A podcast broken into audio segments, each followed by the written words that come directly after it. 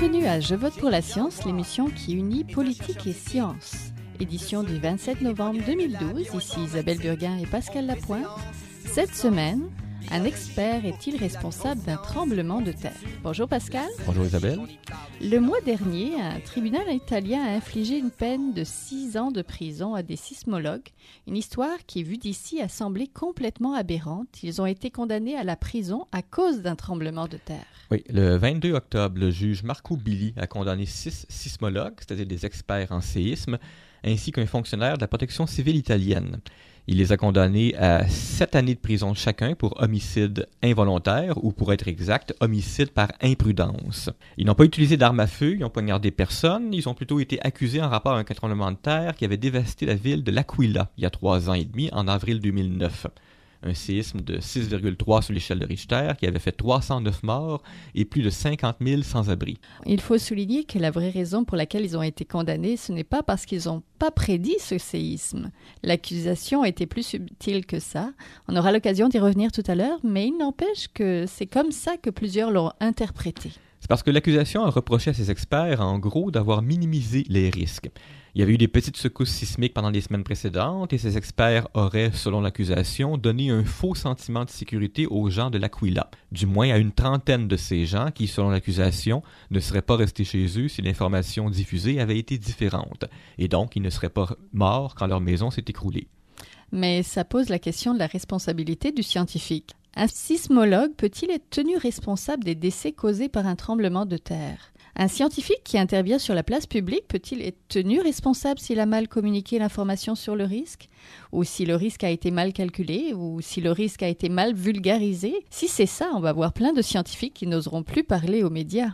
Sitôt la décision rendue d'ailleurs, toutes ces questions que tu poses, ce sont celles qu'ont posées plein d'associations de scientifiques dans le monde, qui ont également publié des messages de protestation et qui se sont portés à la défense des sismologues. En gros, la plupart des gens ne comprennent pas comment le juge a pu en arriver à cette décision. Il faut vraiment revoir le fil des événements pour comprendre au moins ce qui a motivé les familles des victimes à poursuivre ces six experts, de même que la septième personne, le représentant de la protection civile italienne. Celui-là joue un rôle important dans l'histoire. Oui, dans cette histoire, il y a d'abord une conférence et ensuite une conférence de presse. Le 31 mars 2009, donc six jours avant le tremblement de terre, la Commission italienne des grands risques s'était réunie à l'Aquila pour faire le point sur les petites secousses sismiques que venait alors de connaître la région et pour essayer d'évaluer les risques que ces petites secousses ne soient annonciatrices d'une plus grande. Leur conclusion était, dans leur langage scientifique, qu'un gros séisme était peu probable, mais ne peut être exclu. Lors de la conférence de presse qui a suivi, par contre, les, les six sismologues étaient déjà partis et le représentant de la protection civile s'est donc retrouvé tout seul. En réponse à une question d'un journaliste, il a affirmé qu'il n'y avait aucun danger. Et c'est là-dessus qu'a tablé l'accusation, alléguant que les sept accusés avaient donné des informations inexactes, incomplètes et contradictoires. Donc, on pourrait dire qu'il y a eu mauvaise communication. C'était déjà l'analyse de revues comme Nature, plus tôt cette année, pendant le, pendant le procès. Est-ce que les experts n'auraient pas dû être plus clairs dans leurs propos pour expliquer ce qu'est un risque, ce qu'est une probabilité de risque? Est-ce que les sismologues n'auraient pas dû être présents à la conférence de presse? D'ailleurs, Pierre Noreau, qui sera notre deuxième invité tout à l'heure, a publié un article où il pointe lui aussi la mauvaise communication. Mais même là, même ceux qui sont partisans de cette thèse ne s'attendaient pas à un jugement aussi sévère. Six ans de prison, une amende de plus de 8 millions de dollars et l'interdiction définitive d'exercer tout emploi dans le secteur public. Le jugement va d'ailleurs être porté en appel.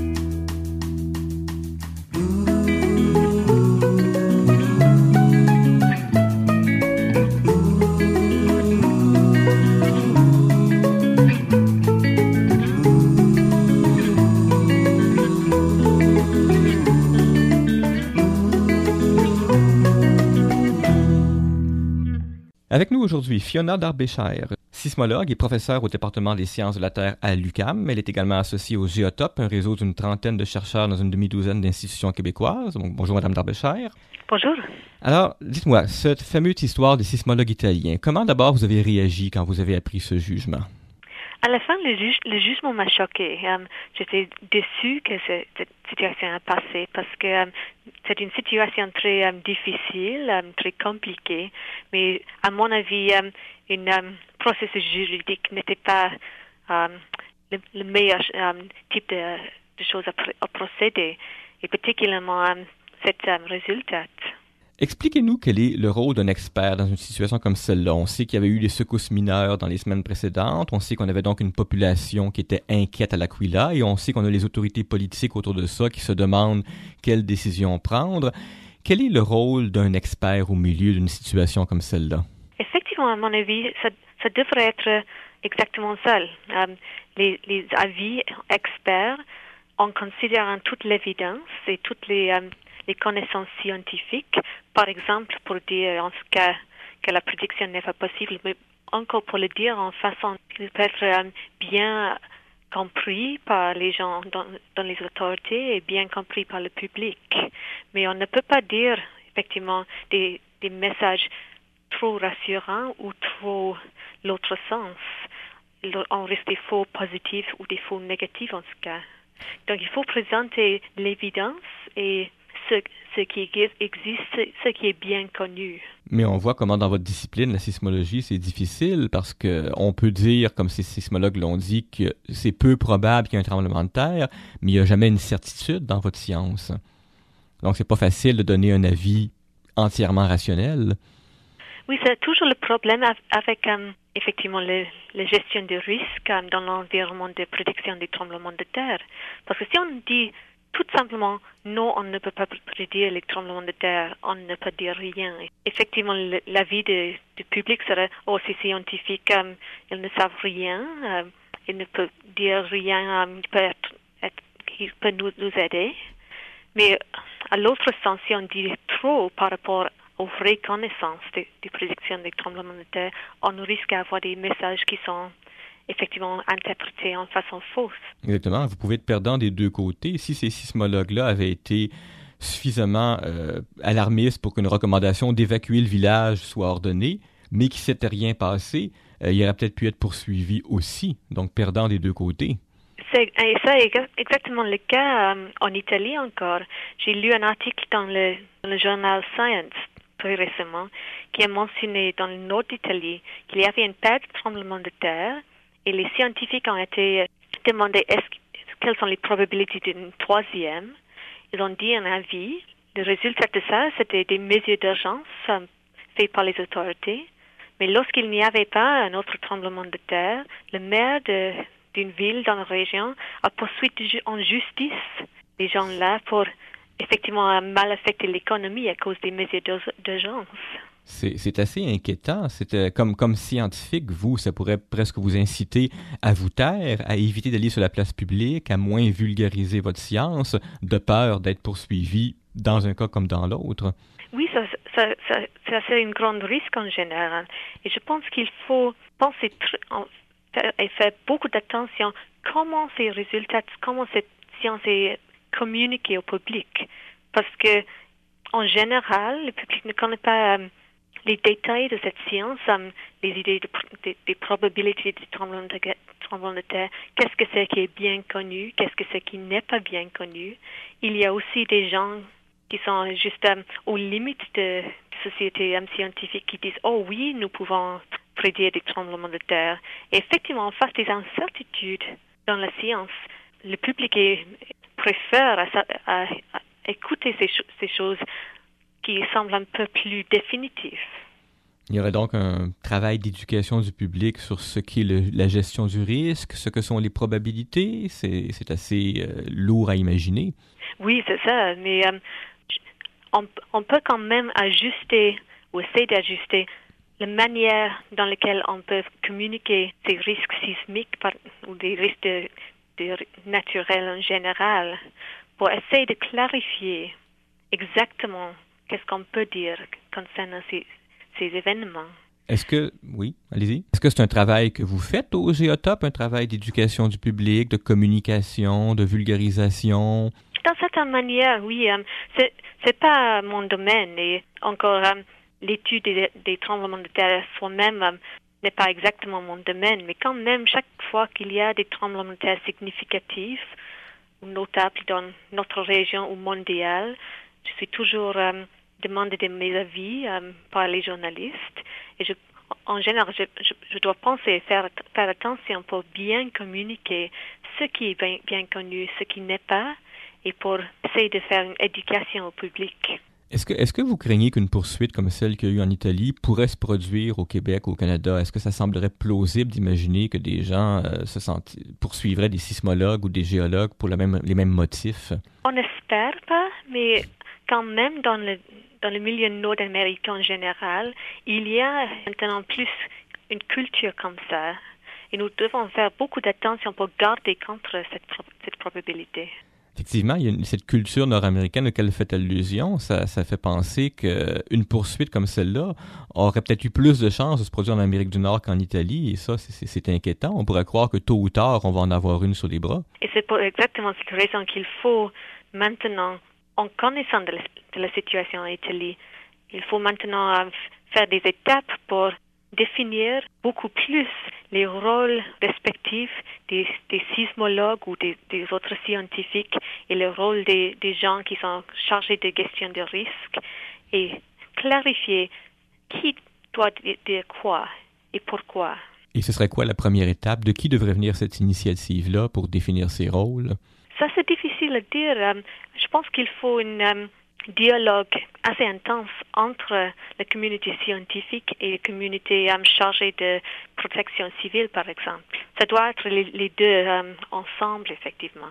Est-ce que vous envoyez des traces? Est-ce que c'est un travail qui est commencé quelque part? Encore, ce n'est pas dans mon vrai domaine de recherche. Um, donc, je suis un peu loin de ce type d'activité. Mais il y, a, il y a beaucoup de monde dans le domaine de recherche des risques naturels qui devrait parler aux institutions gouvernementales, municipales pour effectivement essayer d'avertir c'est un problème encore. Oui, ben on posera la question à M. Noro tout à l'heure. En terminant, cet article-là de Pierre Noro dont on va parler à l'instant, euh, vous l'avez lu. Qu'est-ce que vous en avez pensé? J'ai pensé que c'était un, article très intéressant et, et très pertinent. Il donne euh, beaucoup d'informations utiles concernant les problèmes de malcommunication et les problèmes des conséquences long terme de cette décision des, processus juridiques de, de l'Italie. Ben, Madame Darbicher, on va s'arrêter ici. Je vous remercie d'avoir voulu nous consacrer du temps aujourd'hui. C'était Fiona Darbicher du département des sciences de la Terre à l'UCAM, est également sismologue et associée au Géotop. Merci, Madame. Merci à vous. Après la pause, on poursuit avec Pierre Noreau du Centre de recherche en droit public qui a publié un texte très critique sur ce jugement.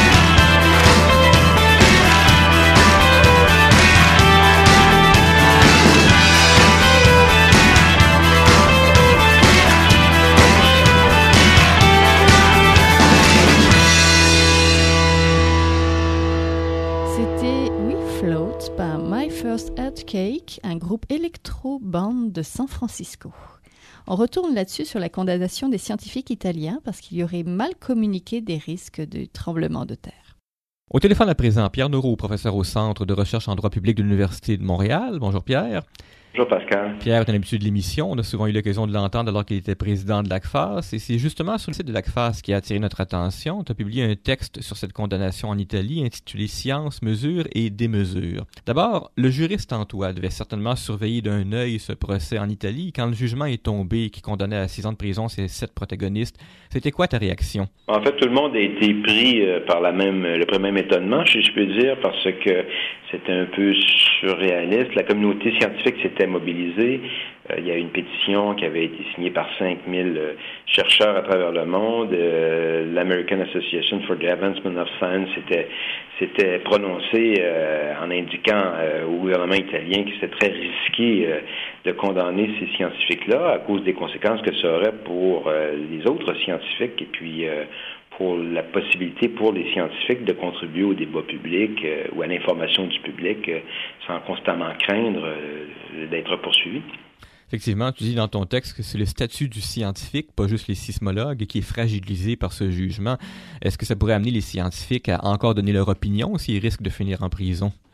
Ben, c'est le risque, et c'est un risque qui euh, a été déjà couru par d'autres. Euh, on se rappellera par exemple que dans le dossier de Noir Canada, des chercheurs, euh, des penseurs avaient mis en évidence les caractéristiques de l'exploitation minière des minières canadiennes en Afrique et qu'ils avaient été la cible de la poursuite de poursuite judiciaire. Donc, c'est pas un phénomène qui est unique, mais déjà à l'époque, la communauté scientifique était un peu interloquée, et puis je pense qu'elle l'est encore.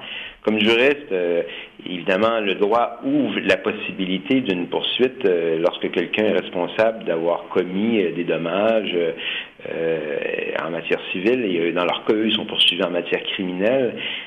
Ça, c'est quelque chose d'un peu plus inusité là, parce que, au fond, c'est la question de ce que signifie la négligence criminelle quand on prévoit des événements euh, dont en vérité euh, à la fois la portée et puis la survenance n'est pas si facile à établir à l'avance. Hein. ben, parlons de la responsabilité justement. on a beaucoup insisté sur le fait que les sismologues n'ont pas été condamnés parce qu'ils n'ont pas su prédire un séisme, mais à cause d'une mauvaise communication du risque. Les scientifiques et les autorités italiennes auraient fait, selon l'accusation, un travail médiocre de communication. Dans ce contexte, si c'était le cas, peut-être qu'effectivement, on pourrait dire qu'il porte une part de responsabilité. Comme qu'est-ce qu'en dit le juriste?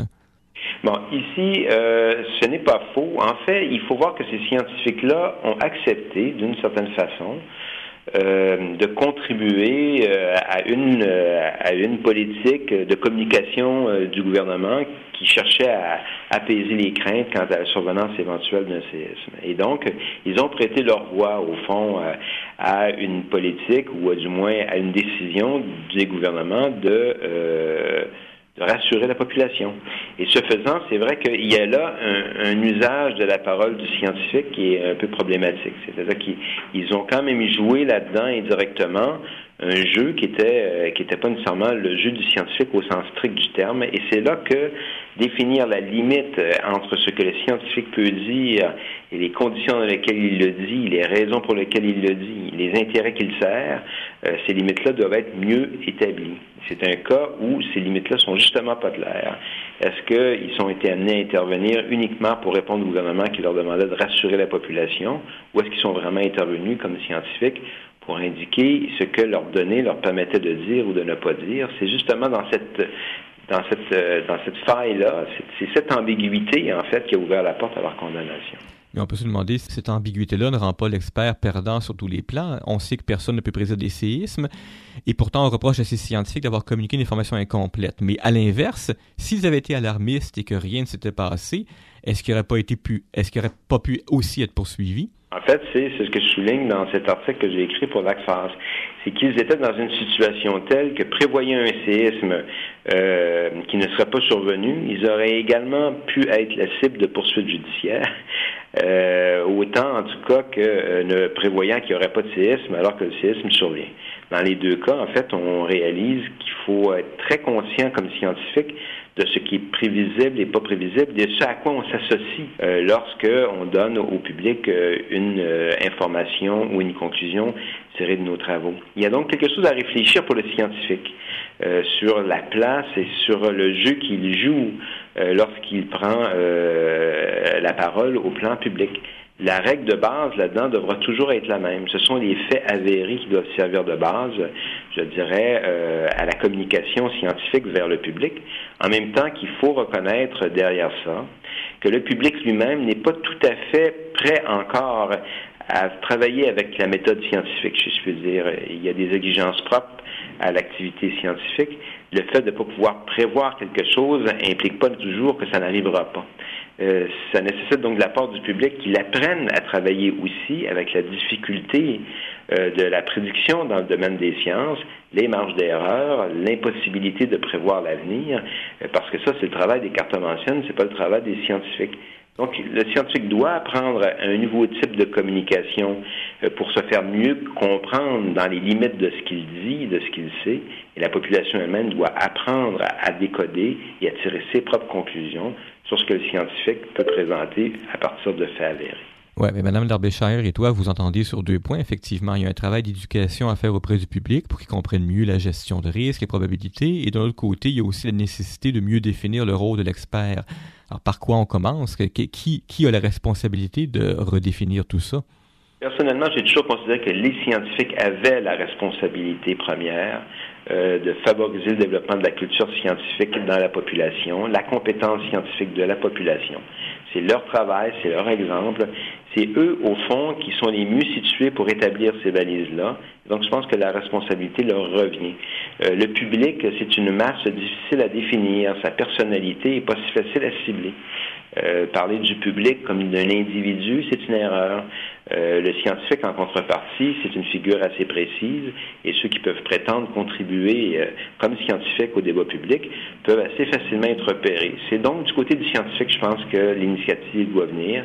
C'est un travail de longue haleine qui est déjà fait en partie par les médias spécialisés, une émission comme la vôtre, par exemple, Pascal, et puis euh, d'autres des émissions qui sont euh, qui sont présentées, soit à Télé-Québec ou à Radio-Canada. Toutes ces initiatives-là visent au développement d'une, je dirais, culture scientifique chez euh, les personnes, mais cette culture-là, ce n'est pas uniquement le développement de la curiosité sur le monde où on vit, c'est également une certaine compétence, une certaine compréhension des limites du travail scientifique, de manière à éviter ces ambiguïtés et puis ces malentendus-là entre la communauté scientifique et le public. Je ne sais pas si un événement comme celui d'Italie peut nous apporter comme leçon qu'il y a une urgence, parce qu'on entend souvent dire depuis 20-30 ans qu'on vit dans une société de plus en plus judiciarisée. Est-ce qu'une telle poursuite risquerait de se produire tôt ou tard chez nous? Oui, comme j'indiquais, ça s'est d'ailleurs déjà produit dans le cadre du dossier Noir Canada. C'est pas une chose à laquelle euh, par rapport à laquelle on est à l'abri. Et euh, je pense qu'il faut que la communauté scientifique elle-même se donne les moyens d'éviter euh, ces situations-là. Une des façons de l'éviter, c'est de favoriser euh, le travail collectif chez les scientifiques, c'est-à-dire que la réflexion dans ce cas-ci, évidemment, il y avait plusieurs scientifiques engagés, mais je pense qu'ils n'ont pas été amenés à se prémunir les uns les autres du risque qu'ils couraient de s'associer à une, à une orientation communicationnelle du gouvernement. Je pense qu'ils n'ont pas eu les bons réflexes. Ça, c'est des réflexes à développer chez les scientifiques eux-mêmes.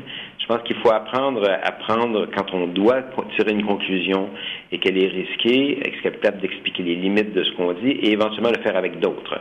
Mais tout ça, vous savez, ce sont des, des, des réflexes qu'on ne développe pas à l'université ou dans les laboratoires. Et je crois qu'il y a là un nouveau chantier important pour la communauté scientifique, apprendre à communiquer. Ben, en terminant, imaginons que ce soit ça l'avenir, que oui, on risque de voir davantage de sismologues poursuivis en justice parce qu'ils n'ont pas su évaluer correctement le risque, du moins d'après l'accusation.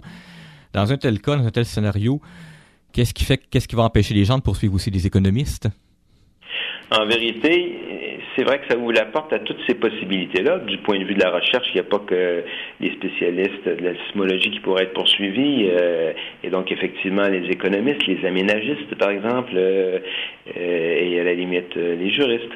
Alors, je pense non que ça met personne à l'abri. Et, ce qu'il faut éviter, il faut espérer, c'est que ça ne conduise pas à une méfiance systématique des scientifiques, des chercheurs vis-à-vis des médias. Parce que là, collectivement, on perdrait énormément. Ça fait des années, ils auraient qu'à la faire, on favorise euh, la prise de parole publique des scientifiques. Et je pense que là, à la suite de, ce qui est arrivé à, l'Aquila, euh, on, risque de connaître un certain recul euh, sur cette prise de parole. Je pense que ça fera un temps, du moins il, faut passer le moment du choc, si je puis dire, mais il faut surtout apprendre de ça. Et je pense que pour la communauté scientifique, c'est pas dans le repli qu'est la solution, c'est vraiment dans un nouveau type de façon d'entrer en relation avec le public et avec les médias. Très bien. Bien, Pierre, je te remercie de nous avoir accordé ce moment. C'était Pierre Neuro, professeur au Centre de recherche en droit public à l'Université de Montréal. Merci, Pierre. Un plaisir. Au revoir, Pascal. C'est tout pour cette semaine. Je vote pour la science est une production de l'agence Science Presse avec Radio Centre-Ville, au micro Isabelle Burguin et Pascal Lapointe. Pour les liens mentionnés aujourd'hui, visitez notre site web à www.sciencepresse.qc.ca. Si les liens entre science et politique vous intriguent, abonnez-vous à notre revue de presse sur Twitter à JVPLS. Vous pouvez aussi écouter les émissions précédentes sur notre site, le site de l'agence Science Presse ou sur YouTube. À la semaine prochaine. On y parle de génome, de transcriptome et de spliceosome, de traductome, de protéome et de foldéome, de kinome, de protéasome, mais pas du glaucome de Guillaume, de signalosome vers les lysosomes, ah, et puis E.T.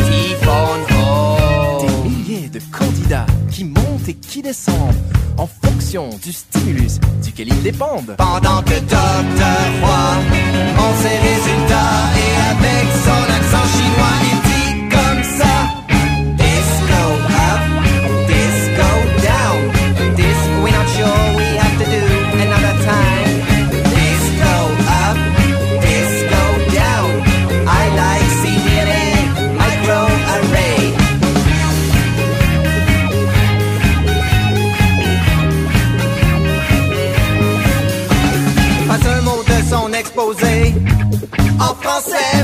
depuis qu'il est engagé. Oh yeah.